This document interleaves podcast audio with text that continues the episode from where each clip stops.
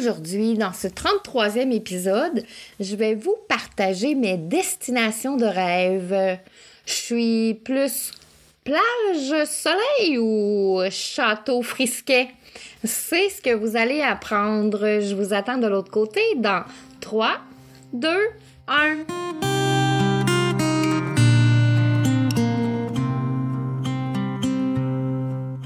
Au méridien, ça c'est le nom que tu dois retenir. C'est là que je vais t'inviter à prendre une place bien au chaud à mes côtés.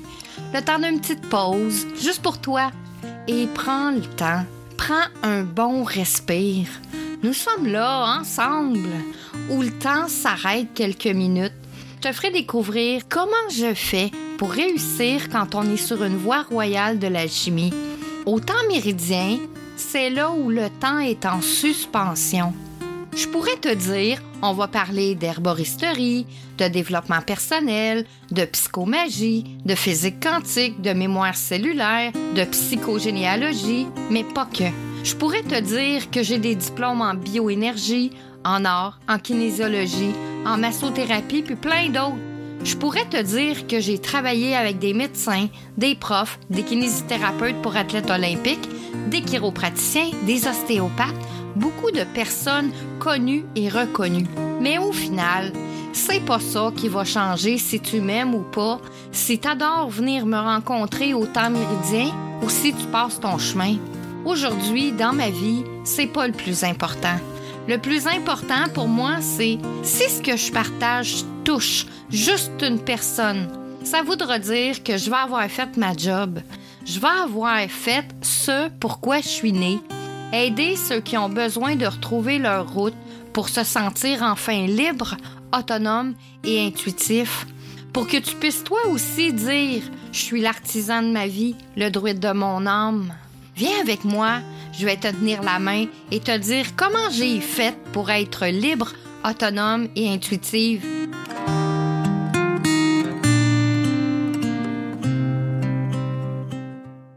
Bonjour mes amours, asseyez-vous là dans une place où vous pouvez rêver un peu. Aujourd'hui dans le défi J'envoie 2024, je dois vous raconter euh, soit un voyage découverte ou une destination de rêve. Ben pour moi, c'est les deux parce que voyager à la découverte et c'est une destination de rêve. Et pour moi, euh, les deux vont ensemble. Alors, non, je suis pas une fille de plage baignant du soleil. Je suis vraiment une femme de château histoire. Et j'ai envie de vous faire un petit peu euh, Qu'est-ce qui me donne euh, J'ai pas vraiment eu le goût de voyager, mais mon voyage en France m'a apporté beaucoup au niveau de ce que j'ai pu voir, de l'alchimie aussi qui m'intéresse. Euh, en France, j'étais allée voir euh, Rocamadour et euh, ah, j'étais vraiment émerveillée pour ceux qui connaissent ça. Et, et, parce qu'il y a beaucoup, il de de messages sur les portes, euh, tu sais, un peu euh, comme les caractères qu'on voit quand on va en Égypte, des choses comme ça. Quand j'étais jeune, je, voulais aller voir les pyramides. Aujourd'hui, euh, c'est plus nécessairement ça. Aujourd'hui, les voyages que j'ai envie de faire dans, un futur et qui font partie d'ailleurs de certains objectifs, moi, j'ai vraiment découvert euh, quand j'étais en France, j'ai fait de la généalogie et j'ai vraiment découvert euh, ma généalogie, d'où on vient, euh, tout ça. Et ce que j'ai envie de faire, c'est de faire un peu le parcours de mes ancêtres. Alors, je suis jamais, chez au Québec et je suis jamais allée à Rimouski. Alors, mes ancêtres du côté de mon père, ils viennent de Rimouski. Et en faisant cette lignée généalogique-là, j'ai appris qu'on avait euh, des Écossais qui étaient arrivés euh, justement par, euh, Paris Rimouski. Et à vrai dire, ça fait des années que moi, mes destinations de rêve, c'est l'Écosse, l'Irlande, partout où il y a des châteaux finalement. Et tranquillement, je continue à faire ma généalogie, puis je suis en train de me préparer euh, dans mes temps libres, un, parcours que j'aimerais faire. euh, pour aller voir euh, justement, je sais pas, t'arrives dans, dans, une ville, un village, puis tu sais que tes ancêtres ont marché là. Si je pense à ma grand-mère paternelle, qui, elle, est arrivée du Nouveau-Brunswick, euh, tu sais, quand, quand j'ai fait ma généalogie, je savais pas mais mes ancêtres, c'est eux qui ont bâti le village de Caraquette euh, au Nouveau-Brunswick. Et euh, il y, a, y, a, même des l'église, euh, il y a même les clochers d'église. Et il y a plein de plaques avec les noms de mes ancêtres. Puis c'est pas des, des ancêtres que ça fait 400 ans, là. C'est c'est des ancêtres de 1800, 1700. Donc, sais, c'est quand même pas trop loin dans la lignée qui fait qu'on dirait qu'on s'en proche. Et quand je suis allée en France, j'ai visité, euh, euh, quand on va dans le Poitou-Charentes, il y a une place qui s'appelle la Maison de l'Acadie. Et, ah oui, c'est vrai, je vais vous raconter cette histoire-là.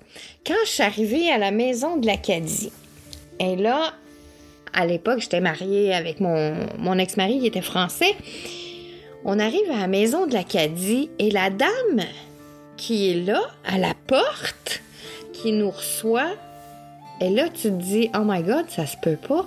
Elle me ressemble comme deux gouttes d'eau. Et là, elle sait que mon mari, de l'époque, il me dit, mon Dieu, on dirait ta sœur. Et elle aussi, elle a vu qu'on se ressemblait. Donc, euh, c'est sûr qu'elle est venue me voir, puis euh, on a commencé à discuter, puis on est rentré à l'intérieur. C'est à elle qui appartient la maison d'Acadie. Et elle, ses ancêtres, puis c'est drôle parce qu'elle n'est jamais venue euh, au Canada. Et elle savait que, que, ses ancêtres sont partis justement au Nouveau-Brunswick. Et en tout cas, et là, on regardait notre lignée Écoute, notre lignée, là, part des années 1600, où est-ce que. entre 16 et 1700, où est-ce qu'on fait plus du tout partie de la même lignée. Alors, comment génétiquement on peut se ressembler autant? C'est là que c'est. Puis, tu sais, écoute, elle me ressemblait plus que mon propre frère. Donc, c'est assez euh, impressionnant de ce qu'on peut trouver quand on va dans le pays ou euh, l'endroit d'où nos ancêtres viennent. Et à l'époque où j'ai fait ce voyage-là, j'en connaissais pas assez de ma généalogie, donc j'ai vraiment envie de découvrir les endroits euh, exacts, les villes. Euh, aller voir dans, dans, les villes où est-ce que justement mes, mes ancêtres ont passé et Qu'est-ce que ça me donne, ça? Hein? Parce que j'imagine qu'il y en a d'entre vous qui dire Ouais, ouais, on peut tous faire ça, puis euh, qu'est-ce que ça qu'est-ce que ça donne?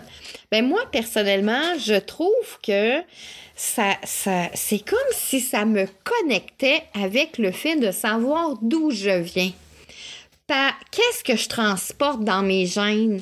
C'est quoi mon tempérament? Parce que quand je regarde, mettons, ma généalogie au niveau des quatre lignées, c'est-à-dire euh, mon père avec ses parents, ma mère avec ses parents, euh, je suis un tempérament, moi, assez de feu. Malgré que je suis très terre à terre, euh, je suis hyper empathique, j'ai ce côté de feu à l'intérieur.